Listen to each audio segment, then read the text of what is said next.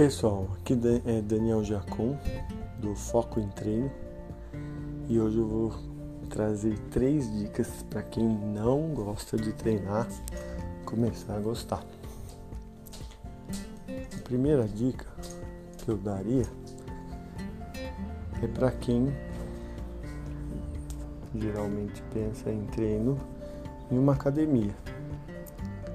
Não necessariamente você precisa de uma academia para treinar. Treinar, você pode usar espaços abertos, exercícios corporais, né, com o próprio peso. Você pode usar praças, lugares muito bonitos, com a vista legal. E a primeira dica é não pensar em academia ou um lugar fechado, ir para um lugar aberto. Uma segunda dica é você focar no seu corpo, na experiência que o seu corpo está te trazendo. Uma sensação de vento, uma sensação de cheiros, né?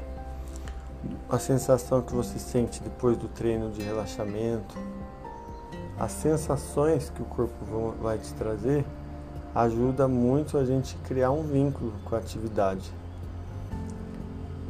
Aliás, é através desses sentidos que a gente não treina, né? É a sensação de estar deitado, a sensação de uma comida que a gente gosta. Então, é criar vínculos antes de querer criar objetivos, né? E uma última, que é muito importante para o sucesso completo da sua atividade física, é você se associar ou se cercar e até ter alguém que te apoie.